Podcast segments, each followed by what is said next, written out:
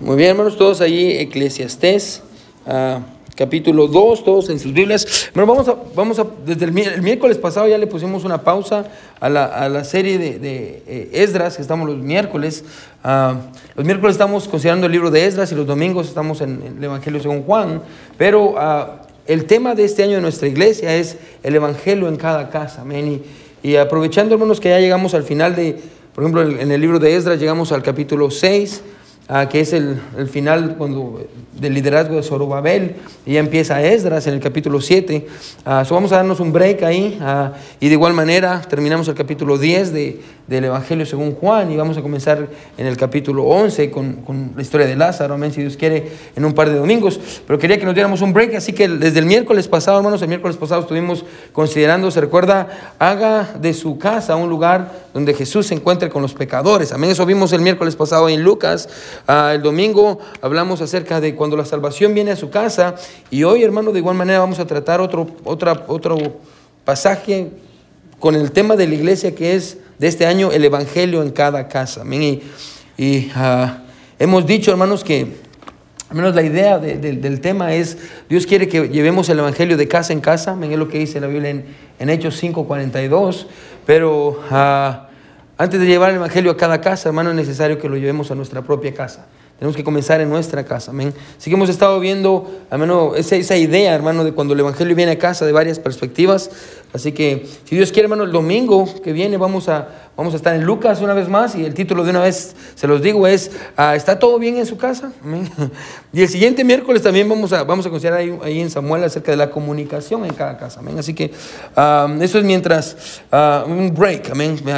y ya vamos a regresar después a las series que tenemos y terminar Esdras y pues, continuar con el libro de Job y, hermano, ustedes quédense conmigo, amén. Así que Eclesiastés capítulo 2, si ya está ahí, hermano, aparte su lugar en Eclesiastés y vaya conmigo a Colosenses, amén. Eclesiastés, aparte su lugar en Eclesiastés, vaya conmigo a Colosenses. Vamos a usar un pasaje en Colosenses para poder aterrizar la idea principal del pasaje en Eclesiastés. Amén. Y uh, Colosenses capítulo 1. Uh, aunque va a ser capítulo 1, 2 y probablemente 3, pues solo vamos a ver unos versículos. Colosenses está en el Nuevo Testamento, hermanos. Pablo escribiendo a la iglesia en Colosas. Colosenses. ¿Ya están ahí? Amén. Amén. Muy bien. So, aparte de su lugar en Colosenses, déjelo ahí, ponga ahí. Ya ve que en las Biblias a veces vienen con esto, usa una página o yo no sé, haga algo para que sea muy fácil encontrarlo. Así, al final del sermón podemos ir rápido a, a Colosenses para ver la aplicación. Eclesiastés 2, regrese conmigo, ahora vamos a leer del capítulo, el capítulo 2, del versículo 1 al versículo 11. Uh, Eclesiastés, hermano, fue escrito por el rey Salomón. Uh, me encanta, hermano, los libros que Salomón escribió porque nos dicen mucho de Salomón. So, Salomón escribió tres libros. Amén. Él eh, escribió Proverbios, Eclesiastés y Cantar de los Cantares. Cada libro nos revela, hermano, grandes verdades, pero fue escrito en tiempos diferentes de la vida de Salomón. Por ejemplo, en su sabiduría, Salomón escribió Proverbios. En su uh, necedad escribió Eclesiastés.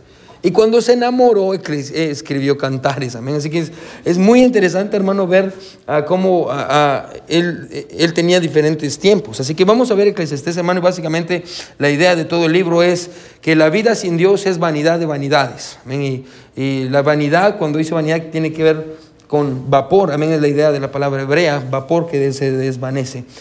So, vamos a ver qué dice el capítulo 2 y qué tiene que ver con esto del evangelio en cada casa. Amén. Así que, bueno, vamos a ver qué, qué dice aquí. La palabra dice así, Eclesiastés 2, versículo 1 dice, ah, dije yo en mi corazón, ven ahora, te probaré con alegría y gozarás de bienes. Amén. Esa es la idea principal y ahora va a empezar a, a desarrollar qué, qué, es lo que se refiere en el versículo 1. Dice, mas aquí esto también era vanidad. Dice, a la risa dije, enloqueces y al placer ¿De qué sirve esto? Propuse mi corazón a agasajar mi carne con vino y que anduviese mi corazón en sabiduría, con retención, dice, uh, de la necedad, hasta ver cuál fuese el bien de los hijos de los hombres, en el cual se uh, ocuparán debajo del cielo todos los días de su vida. Engrandecí mis obras Edifiqué para mí casas, planté para mí viñas, me hice huertos y jardines y planté en ellos árboles de todo fruto, me hice estanques de aguas para regar, dice de ellos el bosque donde crecían los árboles, compré siervos y siervas y tuve siervos nacidos en casa. También tuve posesión grande de vacas y de ovejas, más que de todos los que fueron antes de mí en Jerusalén. Ahora, ponga atención que yo estaba refiriéndose también a Abraham, amén. Eh, bueno, es bien interesante toda la grandeza de, Salomón. Me amontoné, dice, también plata y oro y tesoros preciados de reyes y de provincias. Me hice de cantores y cantoras, de los deleites de los hijos de los hombres y de toda clase de instrumentos de música. Y fui engrandecido y aumentado más que todos los que fueron antes de mí en Jerusalén. Además de esto, conservé conmigo mi sabiduría no negué a mis ojos ninguna cosa que deseara, ni aparté, dice mi corazón, de placer alguno, porque mi corazón gozó de todo mi trabajo, y esta fue mi parte de toda mi faena. Miré yo luego todas las obras que habían hecho mis manos y el trabajo que tomé para hacerlas, y aquí todo era vanidad y aflicción de espíritu y sin provecho debajo del sol. Vamos a parar ahí, amén. Hoy quiero predicar, hermano, bajo el título Una casa completamente amueblada. Una casa completamente amueblada.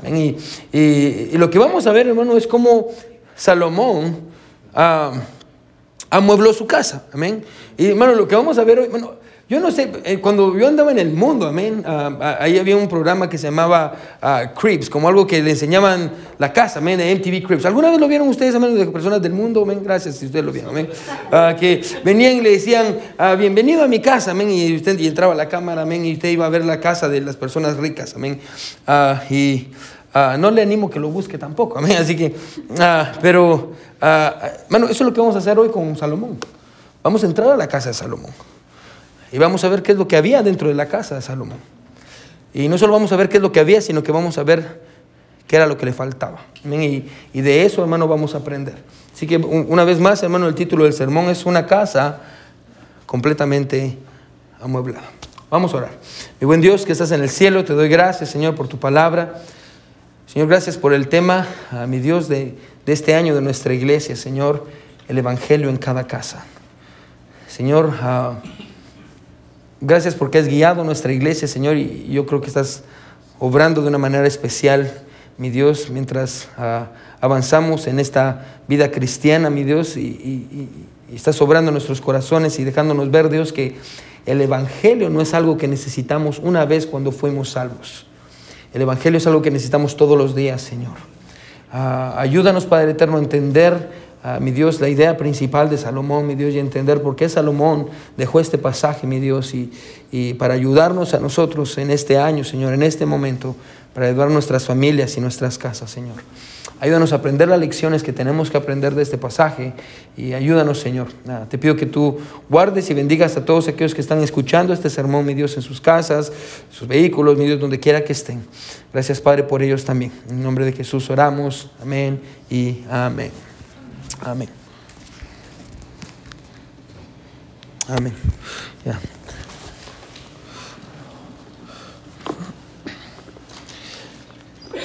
¿Qué es lo primero que hace cuando llega a casa? Ahora, solo para que sepa, cuando Karim llega, lo primero que hace ahorita es llorar porque no está Valeria, amén, pero es no lo que hace en su día normal, amén. Ah, ¿qué, ¿qué, es lo primero que usted hace cuando llega a casa? Amén. Ahora, yo no sé, hermano, hay, personas que tal vez llegan, amén, y llegan y se desestresan, o, yo no sé. Yo conozco hombres, hermano, que lo primero que hacen es ir al baño, amén, al trono blanco y quedarse ahí, hermano, amén, y no salen, amén. Ah, ah, conozco algunos de otras iglesias, amén, no de nuestra iglesia, jamás de nuestra iglesia, amén.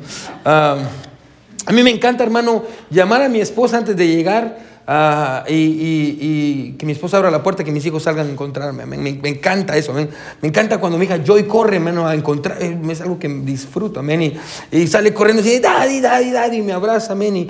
Y, abrazo a mis hijos, los beso. Amén. Y ah, ah, después abrazo a mi esposa, le doy un beso. después busco a mis papás, voy a hablar con ellos, le doy un beso a mi mamá. Amén. Y, me encanta hacer esas cosas. Un día, hermanos, regresé a mi casa como de costumbre. Amén. Y, Ah, llegué, abracé a mis hijos, amén, a mi esposa, abracé a mis papás. eh, y hermano, ah, después de saludarlos a todos, regularmente voy a mi cuarto, amén, y me voy a cambiar, amén, ponerme más cómodo. Dependiendo qué es lo que tengo que hacer, regularmente siempre salgo a discipular o, o tengo que hacer alguna visita, o tengo alguna junta o algo por el estilo. Entonces llego a mi casa, me baño, me preparo, de ahí salgo, amén. Ah, hay ciertos días que me quedo en mi casa con mis hijos. Ese era uno de esos días. Así que llegué ah, y dije, voy a acostarme un ratito, voy a descansar por unos minutos, 30 minutos, amén. Consejo, hermanas, que les doy, porque su amigo el pastor yo soy. Si su esposo llega cansado, hermana, déjelo por unos 30 minutos. No lo moleste, amén. Déjelo ahí, amén. Ah, déjelo que, que, que se relaje y después, hermano, le apuesto que va a funcionar mejor su esposo, amén. Porque si usted lo agarra, hermano, y el pobrecito va entrando y fíjate que pasó esto y esto y esto y esto, hermano.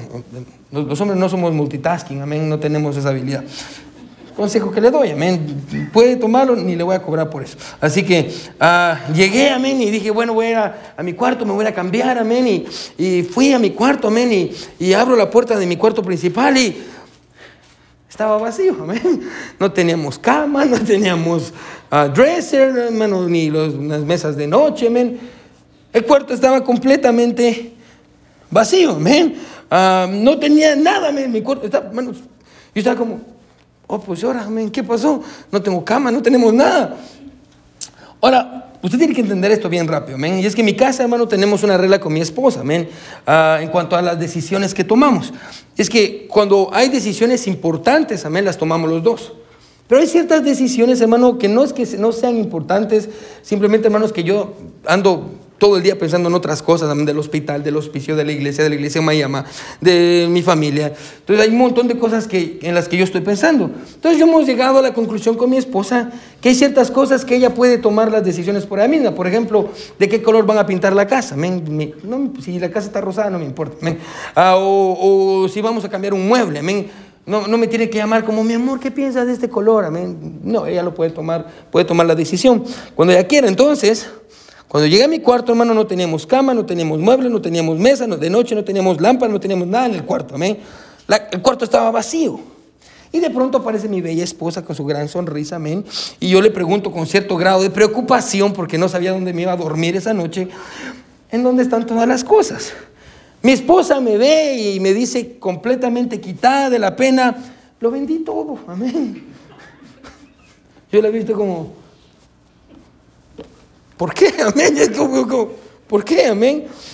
Y me dice, es que lo que pasa es que quiero comprar unos muebles más grandes, más bonitos. Entonces lo vendí todo para comprar algo mucho mejor. Ella lo hizo así, hermano. No gastamos mucho, hermano, y amuebló el cuarto de una manera preciosa. Amén. Ella es muy buena ahorrando el dinero. Ah, el problema, escucha, es que vendió todos los muebles en un lunes y tenemos que ir a recoger los muebles nuevos hasta el sábado. Eso quiere decir que nos íbamos a quedar a dormir en el piso, amén, por martes, miércoles, jueves y viernes. Efectivamente nos quedamos a dormir en el sofá, cosa a la cual yo ya estoy acostumbrado, amén, eso no es como que un gran problema para mí. Pero el punto es este, amén, Ah, es duro, mano, vivir en una casa que no está amueblada. Es duro vivir en una casa que no está amueblada, amén.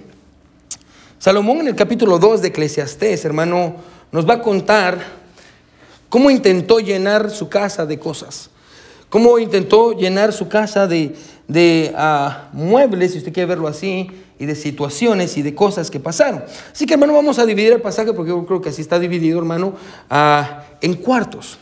Vamos a imaginarnos, hermano, vamos a hacer en este viaje, amén. Vamos a imaginarnos que vamos a entrar a la casa de Salomón. Y vamos a ver qué es lo que vamos a encontrar en cada cuarto. De hecho, vamos a ver cuatro cuartos, hermano, que el pasaje enseña claramente. No me lo estoy inventando yo, amén. Ah, el pasaje enseña claramente, hermano, cuatro cuartos. Y vamos a ver qué hay en esos cuatro cuartos. Y al mismo tiempo, hermano, vamos a ver qué no había en toda la casa.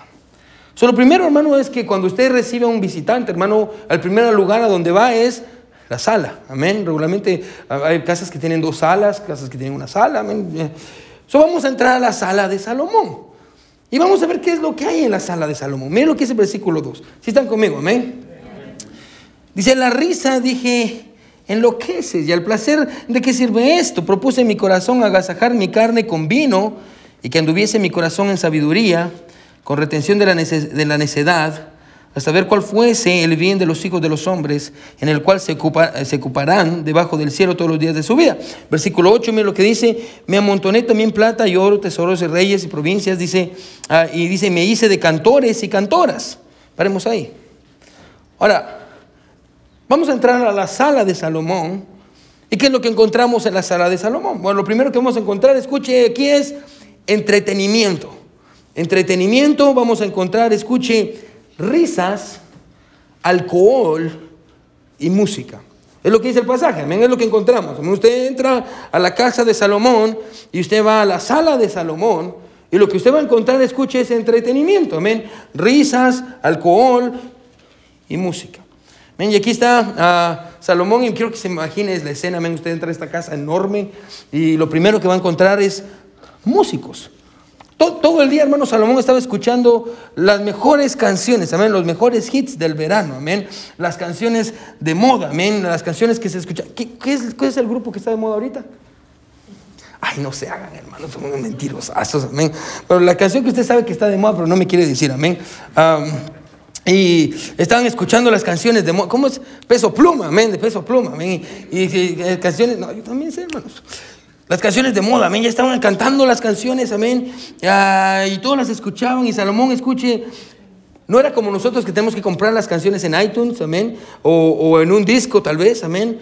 Ah, sino que él tenía las personas ahí cantándole. Imagínense eso, hermano. Lo que Salomón podía hacer. Él podía tener a su grupo favorito cantándole todo el día a él solito en vivo. Imagínense si usted pudiera hacer eso, amén. ¿A qué cantante usted tendría? So, aquí está usted en la casa de Salomón y Salomón tiene un grupo, escuche, cantándole todo el tiempo a él. Tenía toda la música que pudiera querer. Amén. Pero a veces, escuche, Salomón se aburría en su sala y, Salomón también tenía un bar que tenía todo tipo de bebidas embriagantes. Salomón tenía todo tipo de alcohol, amén. Tenía, ah, yo no sé de alcohol, amén. Tenía locales importado, tenía cervezas, amén. Tenía todo el tipo de alcohol que usted pudiera imaginarse, amén. Ah, tenía los mejores vinos, amén. Tenía una cava de vinos. Entonces, escuche, tenía muchas personas en su casa tomando alcohol, amén, y obviamente personas alcoholizadas, eso produce risas, y usted se puede imaginar, hermano, a todas las personas, escuche, bebiendo alcohol y riéndose. Todos estaban riéndose, Salomón estaba disfrutando de la risa. Si usted se iba por un lado, escuche, ah, si, usted se iba a un, lado, hermano, miraba la televisión. Y en la, en televisión, escuche, Salomón tenía todo tipo de cosas que lo entretenían. Ponga atención, vamos a un punto con esto.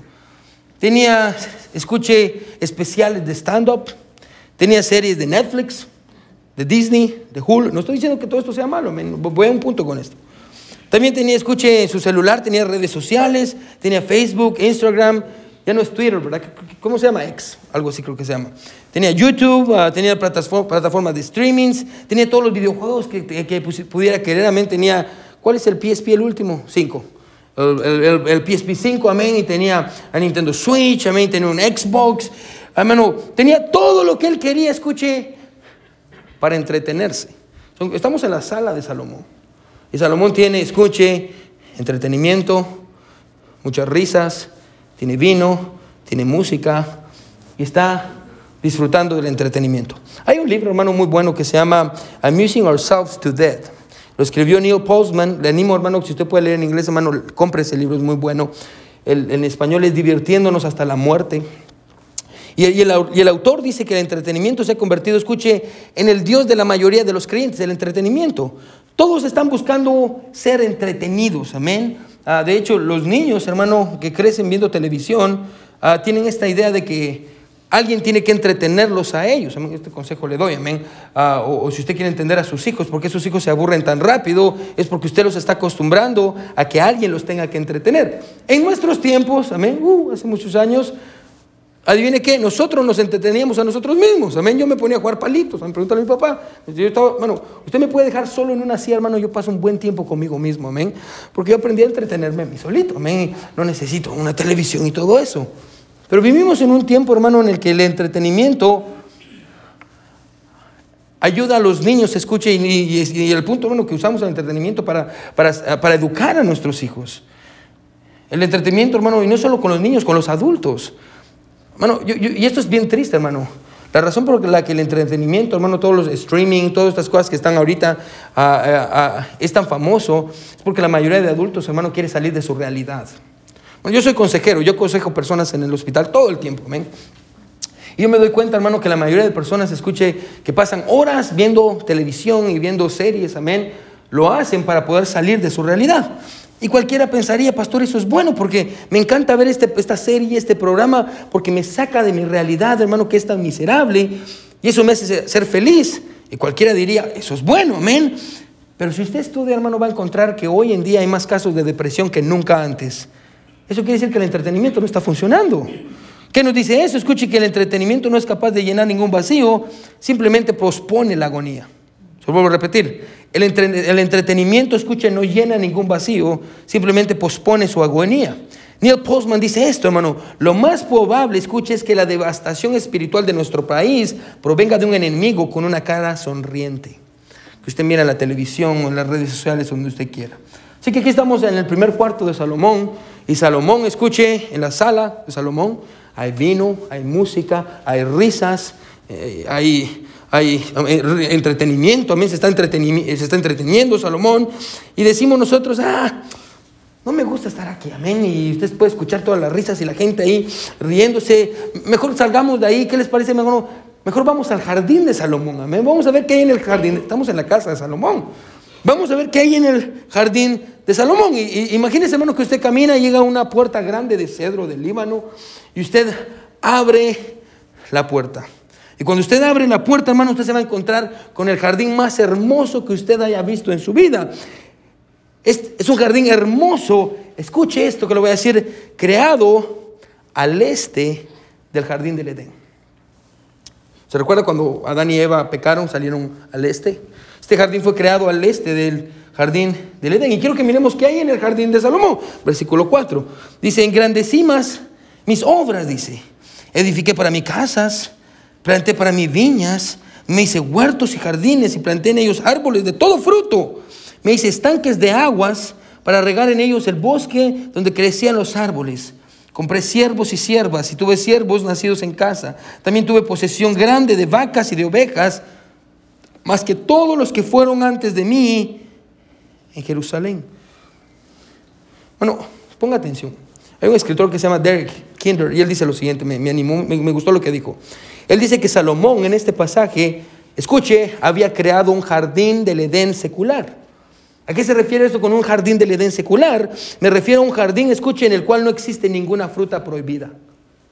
Se vuelvo a repetir. Este es un jardín del Edén secular en el cual no existe ninguna fruta prohibida.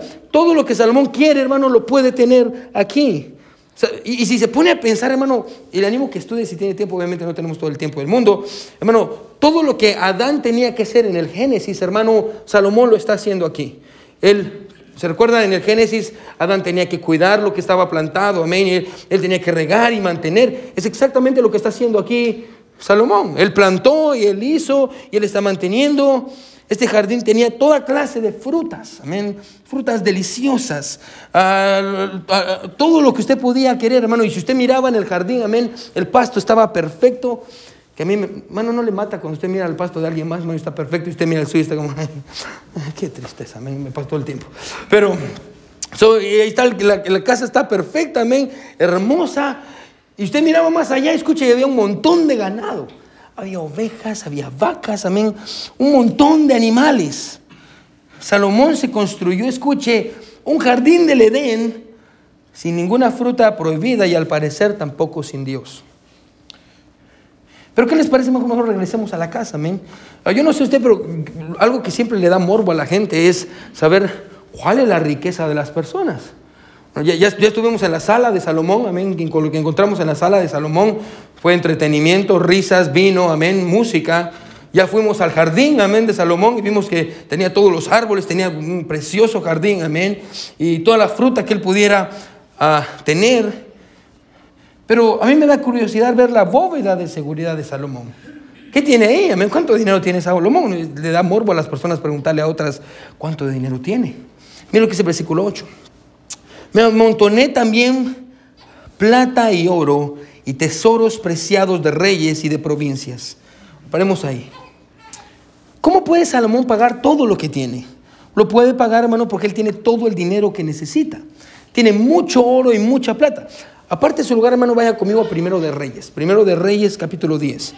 Aparte de su lugar aquí en Eclesiastés. Y quiero que mire, hermano, todo el oro que tiene Salomón. Primero de Reyes, capítulo 10. Puede decir amén si ya está ahí. Amén, muy bien. Primero de Reyes, capítulo 10. Mira lo que dice el versículo 14. Primero Reyes 10, versículo 14, nos va a detallar, hermano, las riquezas de Salomón. Y dice, el peso de oro que Salomón tenía, escuche, de renta cada año era 666 talentos de oro, hermano. Recuerden, un talento, hermano, no es, no, es, no es una, medida de, efectivo, es, algo de peso, es una unidad de peso, amén.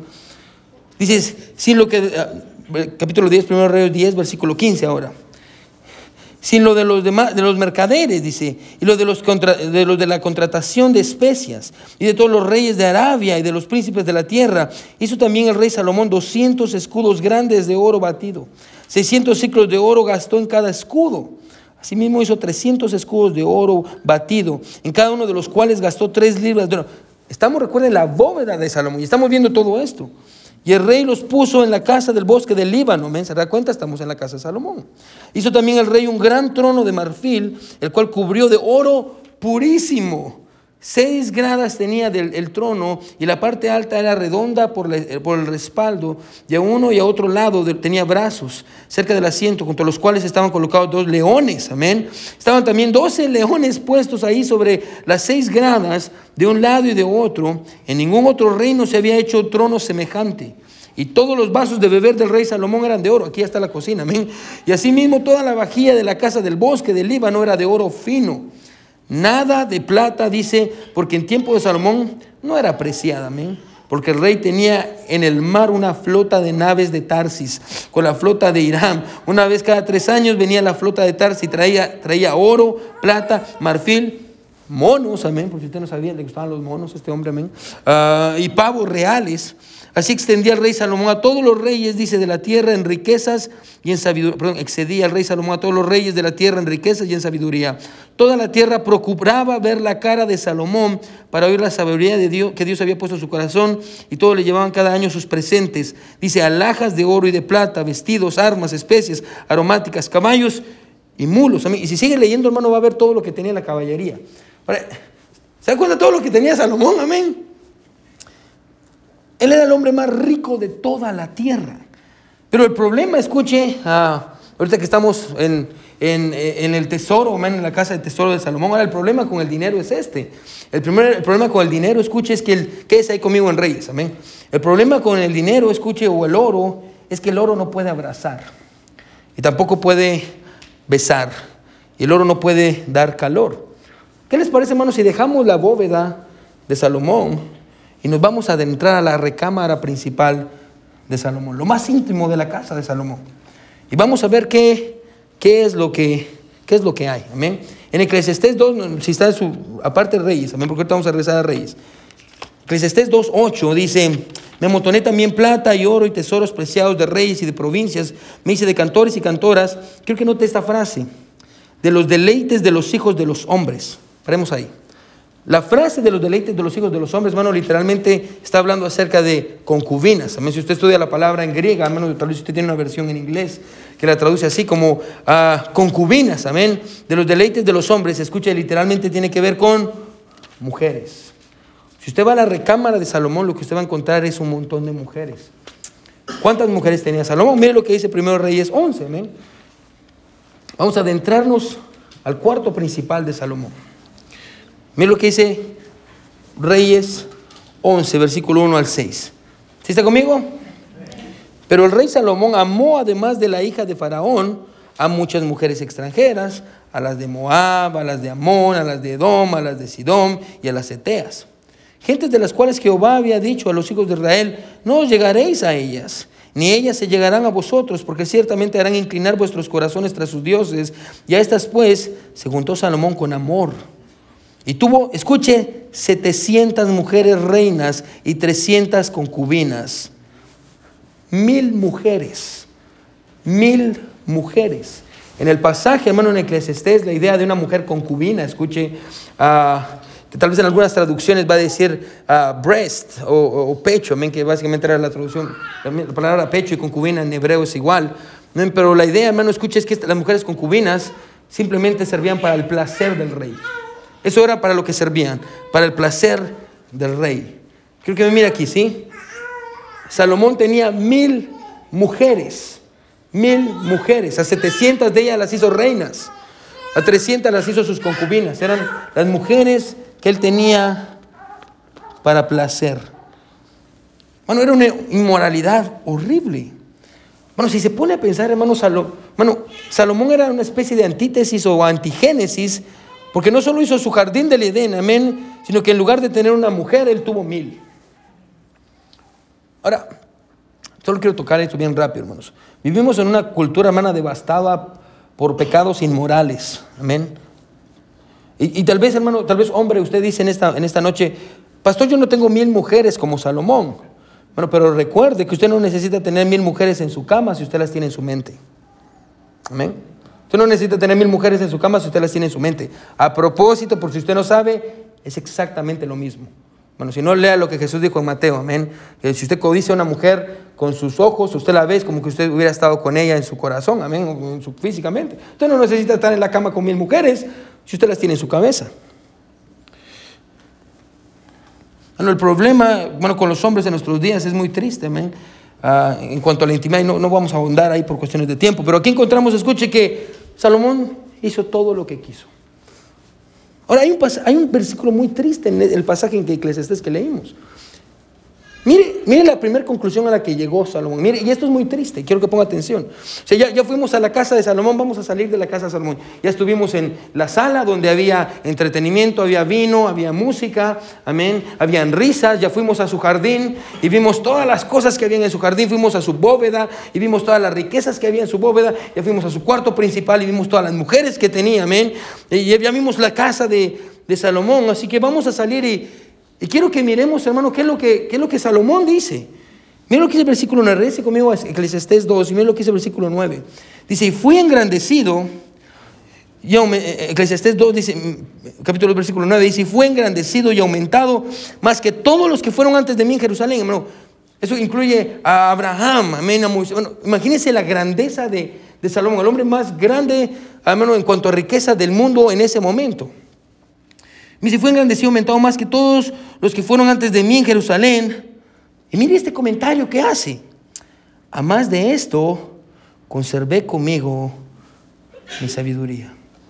A, ver, a ver, a ver, a ver.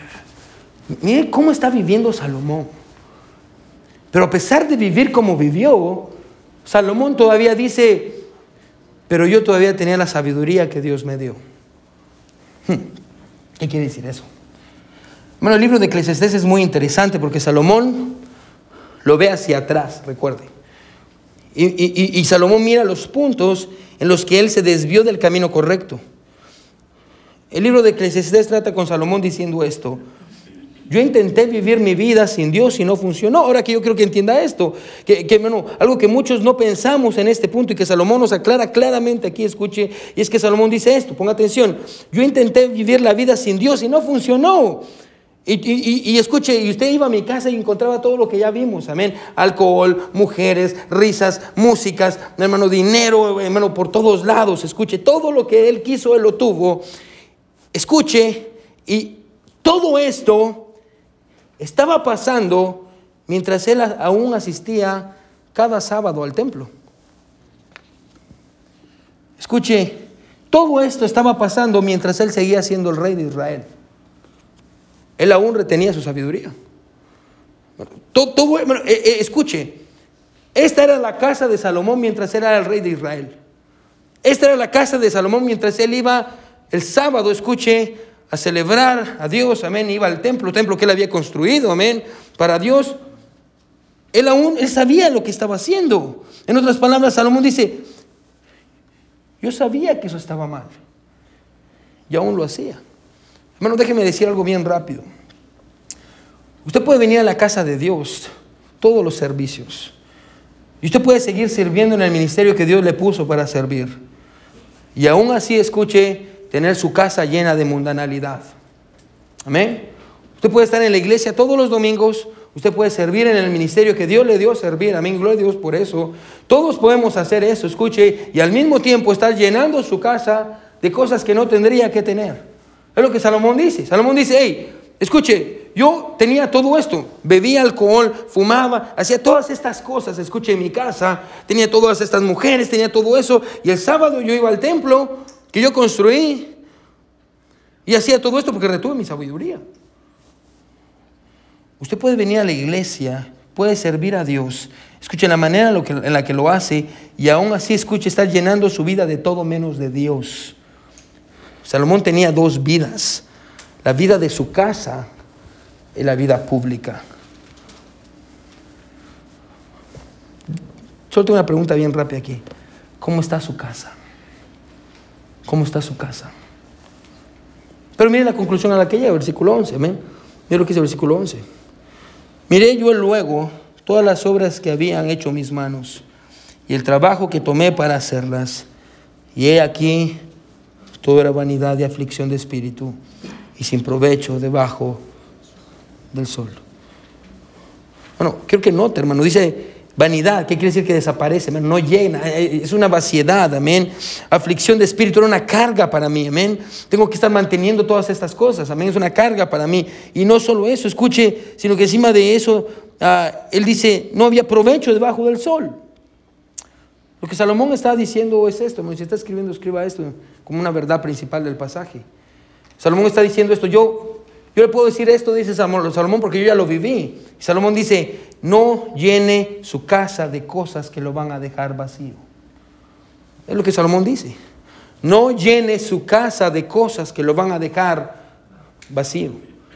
Salomón nos está diciendo, escuche que usted no debería de tener no, no está diciendo, no tenga estas, obviamente hay cosas que son pecaminosas, amén, en el pasaje.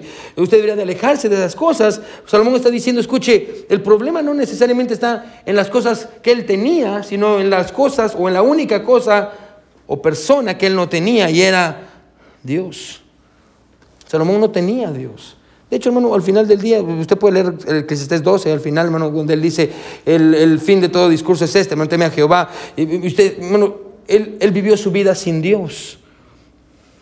Ahora, todo esto, escuche con lo que Salomón llenó su casa, se llama mundanalidad. Creo que me siga, ¿sí? Vamos a un punto ahorita con esto.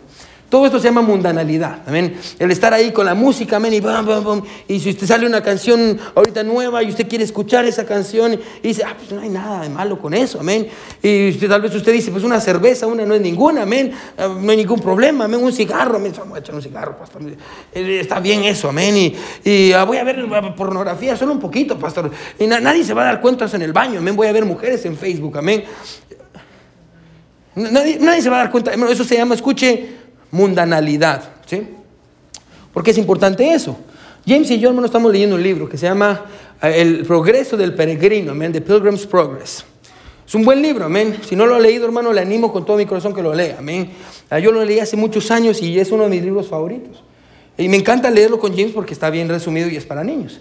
Básicamente el libro es este, es una alegoría que escribió un hombre llamado John Bunyan, amén. Ah, hace muchos años John Bunyan era un puritano ah, y él escribió este libro y en el libro, hermano, él, cuenta la alegoría de un hombre llamado Cristiano. Ahora, Cristiano vive en una ciudad que se llama la ciudad de la destrucción. Y Cristiano, hermano, un día está en la ciudad de la destrucción y de pronto viene un hombre llamado Evangelista. Y Evangelista le cuenta, escuche, que hay un lugar llamado la ciudad celestial. Y que un día el rey de la ciudad celestial va a destruir esta ciudad llamada la ciudad de la destrucción. Y para poder evitar esto, él tiene que huir y él tiene que encontrar, escucha, el camino angosto que puede llevarlo a la ciudad celestial. Entonces Cristiano va con sus amigos y ninguno le hace caso, amén, es una buena historia. Al final del día Cristiano decide ir solo, amén. Y mientras va solo se encuentra con amigos que tenía él, amén, se encuentra con un amigo que se llama pereza, con un amigo que se llama falta de compromiso, amén. Y, y él sigue avanzando, amén, y por fin, escuche, llega a la casa de un hombre llamado intérprete. Cuando llega a la casa de intérprete, intérprete le dice, ¿sabes qué? Este es el camino, amén. Él le lleva, lo ilumina con su luz el intérprete es un buen libro. Y le dice, aquí vas a encontrar el camino angosto. Cristiano empieza a ir y de pronto, escuche, para ese tiempo, hermano, al principio cuando él estaba en la ciudad de la destrucción, evangelista le dio un libro. Y cuando él leyó el libro, escuche, quiero que me siga, cuando él leyó el libro, cada vez que lo leía, algo empezaba a pesarle en la espalda. Y de pronto se da cuenta que tenía una gran carga en la espalda y esa carga se llamaba pesado, se llamaba pecado.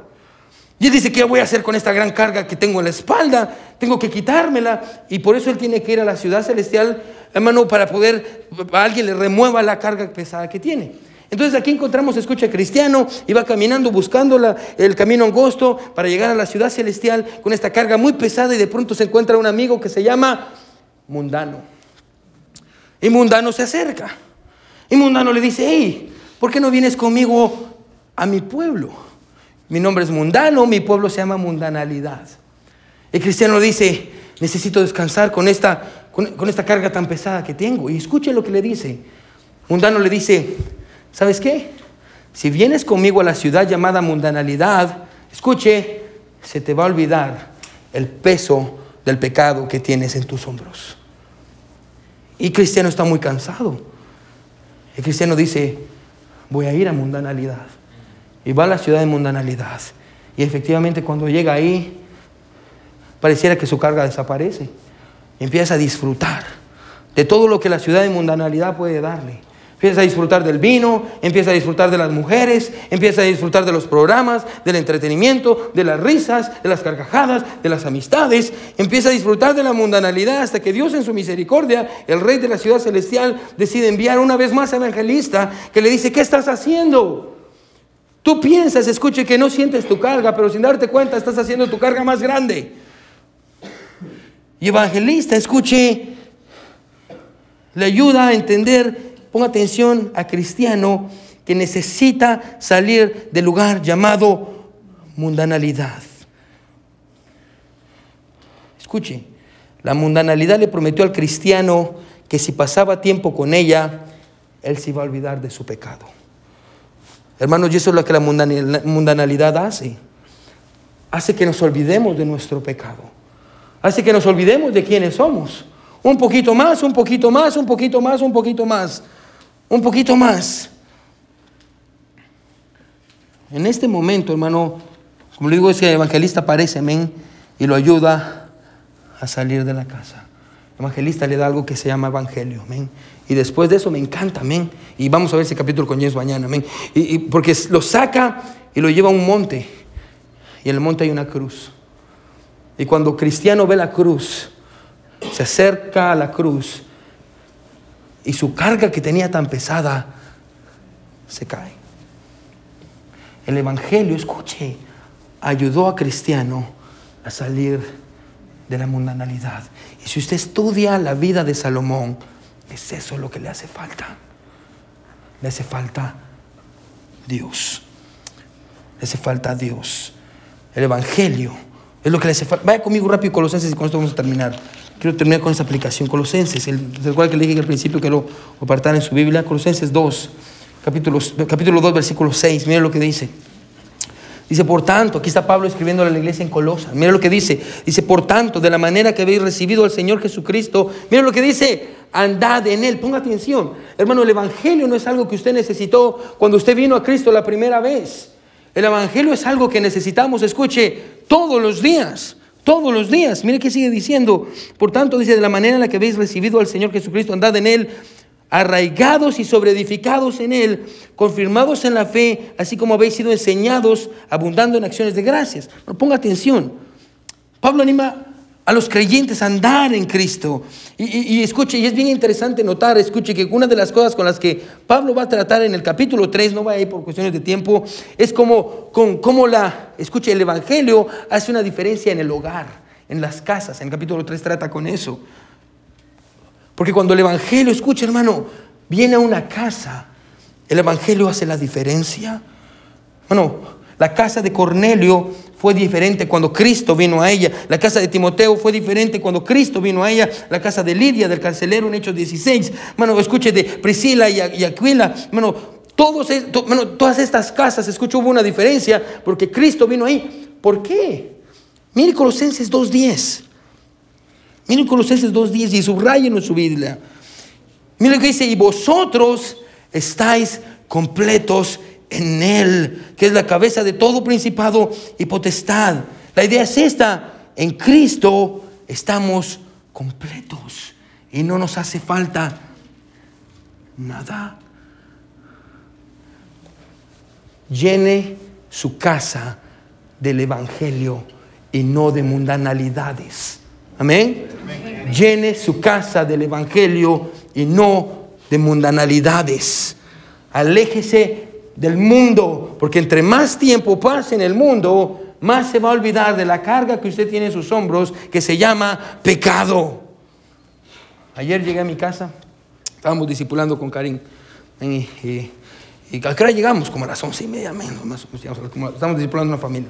Y, y, llego a mi casa, men, y, y entro, a, ya mis hijos estaban dormidos. Sabrina estaba en el baño, no sé qué estaba haciendo. Entonces yo llego, pues sale Sabrina y sale muy feliz, amén. Y me dice, estoy bien emocionada y agradecida con Dios. Yo le digo, ¿por qué? Me dice, por el Evangelio de Jesús.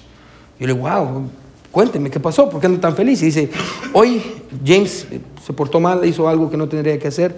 Y él ya sabe que cuando se porta mal, lo iban a corregir. Amén, Sabrina lo iba a corregir.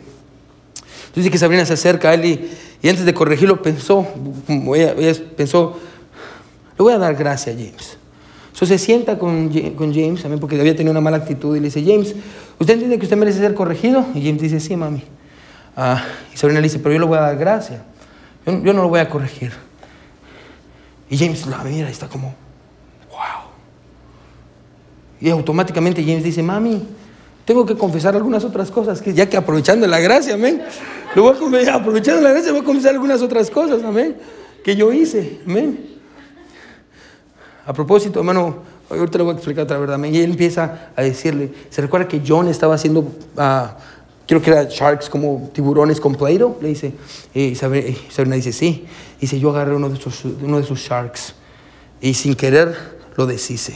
Y después no lo pudo volver a hacer, entonces lo escondí atrás de un cuadro, amén. Y cuando John vino y me preguntó por su shark, le dije que no sabía, yo le mentí a John.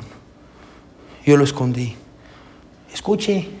Y le dice, mami, me siento mal por lo que yo hice. ¿Se cuenta? Él respondió con arrepentimiento a la gracia, no al castigo. Si está conmigo, amén. Respondió con arrepentimiento, escucha la gracia y el amor de su mamá. Y Sabrina le dice, wow, mi hijo, lo siento mucho, James. Pero sabe, y él dice, yo me siento muy mal con eso, mami, no sé qué hacer. Entonces Sabrina le dice, hay que arreglarlo. Y ya le pidió perdón a, John. y James dice, yo quiero pedirle perdón a Jesús. Y aprovecha el momento para enseñarle el Evangelio una vez más, porque recuerde, no es algo que necesitamos una vez cuando fuimos salvos, necesitamos el Evangelio todos los días. Y Sabrina le dice, James, ¿sabe qué es lo mejor de todo esto? Que Jesús ya pagó por su pecado en la cruz del Calvario. Y en Cristo usted tiene perdón. Vamos a pedirle perdón a Jesucristo. Y, y los dos se encaron en el cuarto y James le dijo, Señor, perdóname por lo que yo hice. Y James le dijo, Señor, yo te necesito. Yo te necesito. ¿Usted sí entiende, hermano, que en mi casa puede faltar todo? Y si tenemos a Cristo, mi casa está llena. La casa está llena. Si tenemos el Evangelio, la casa está... Bueno, usted le puede faltar un carro, una casa, le puede faltar todo. Bueno, pero si usted tiene a Cristo y tiene el Evangelio de Jesucristo, porque no basta con decir, yo tengo Cristo porque yo lo acepté hace 20 años. Amén. No, ese no es el chiste. Tenemos a Jesucristo a través del Evangelio. Cuando entendemos el Evangelio, lo que Cristo hizo por nosotros y la justificación de Jesucristo y cómo Él se puso en nuestro lugar. Bueno, escuche, no llene su casa de mundanalidad. Llene su casa del Evangelio, que sus hijos puedan entender el Evangelio, que su esposa pueda entender el Evangelio, que usted pueda entender el Evangelio. ¿Para qué? Para que cuando situaciones difíciles vengan, y la culpa esté sobre usted como cristiano con esta carga grande sobre sus hombros, usted puede entender, hay una cruz, hay perdón, hay gracia ilimitada. Yo puedo ir a Jesús y yo voy a encontrar perdón. Vivimos a través del Evangelio, el Evangelio en cada casa. El Evangelio en cada casa. Tal vez usted ha estado llenando su casa de mundanalidad en su televisión, en su celular, los videojuegos que juega, las películas que mira, las palabras que dice, los pensamientos que tiene. Bueno, deseche todo eso. ¿No es interesante, hermano, que aquello que promete satisfacernos es lo mismo que nos deja vacíos? Es como el agua del mar, Que usted va y tiene mucha sed Y usted mira el agua del mar y la mira fresca y cristalina y usted dice, ah, tengo sed. Y usted empieza a tomar y tomar y tomar y tomar y sin darse cuenta se está deshidratando. Y aquello que piensa que lo está satisfaciendo es aquello que lo está matando. Eso es la mundanalidad. Llene su casa con el Evangelio. Saque la mundanalidad. Porque Salomón, un hombre más sabio que usted y que yo, con más dinero que usted, o que no lo crea, tenía más dinero que usted, con más habilidades que usted y yo, vio su vida y dijo, yo llené mi casa del mundo. Y al final del día me sentí vacío. Y usted y yo entendemos porque nosotros miramos a Salomón desde la cruz y decimos, lo que usted necesitaba era Jesús. Todos con los ojos cerrados y cabeza inclinada, hermanos. Todos con los ojos cerrados y cabeza inclinada. You want to go Sabrina? Yeah, thank you. Todos con los ojos cerrados y cabeza inclinada. Hermano, déjeme preguntarle, hermano, ¿cómo está su casa? ¿Cómo está su sala? ¿Qué hay en la televisión? ¿Qué hay en la radio o en las bocinas en su celular? ¿Qué programas deja que miren sus hijos? ¿Qué programas está viendo usted? ¿Cuál es su anhelo? ¿Quiere tener mucho dinero y tener seguridad? Y por eso trabaja tanto porque piensa que la seguridad le va o el dinero le va a garantizar la seguridad. Usted también ha construido un jardín del Edén donde tiene de todo y no tiene frutas prohibidas porque todo lo que usted quiere lo obtiene. ¿Cómo está su mente, hermano y hermana? Hombre, ¿cómo está su mente? Usted no puede tener mil mujeres en su cama, pero ¿qué tal su mente? ¿Qué tal su mente? ¿Cómo está su corazón, hermano? ¿Quiere tener familias vacías? Siga dejando entrar la mundanalidad a su hogar y va a producir hijos vacíos, familias vacías. ¿Quiénes dirían en esta hora, todos sus ojos cerrados y cabeza inclinada? Pastor, Pastor, Dios me habló. Bueno, si Dios le habló, hermano, levante su mano. Yo quisiera orar por usted. Gloria a Dios. Gloria a Dios. Amén, gloria a Dios. Amén, gloria a Dios. Bueno, el piano va a sonar, hermano. Y si Dios le hermano, ¿por qué no dobla sus rodillas donde está? Y le dice a Dios, Señor, como dijo Josué, pero yo y mi casa serviremos a Jehová. Señor, yo he dejado entrar el mundo a mi casa mi mente, a mi vida, Señor. Y me siento tan vacío, tan vacío. Viva a través del Evangelio. En el Evangelio entendemos, hermano, que no somos perfectos, somos débiles, tenemos pecado. Pero en Cristo tenemos perdón, tenemos gracia, gracia abundante, gracia, gracia abundante. En su casa puede faltar todo su casa puede estar vacía, pero con Cristo su casa tiene lo más importante. Gracias mi Señor por el Evangelio, por Jesucristo, por todo lo que has hecho por nosotros, Dios, porque en tu palabra encontramos, mi Dios, el testimonio de hombres como nosotros, que lucharon con cosas como nosotros, pero encontramos la historia de un gran Salvador que dio su vida para detener la, la obra de Satanás, Señor. Ayúdanos, mi Dios, a alejarnos del mundo. Ayúdanos a alejarnos de la mundanalidad, Señor. Ayúdanos a tener una casa completamente amueblada. Ayúdanos a tener una casa llena, llena de ti, Señor. Gracias, Padre, por todo. Te amamos mucho, mi buen Salvador. En el nombre de Jesús oramos. Amén y amén.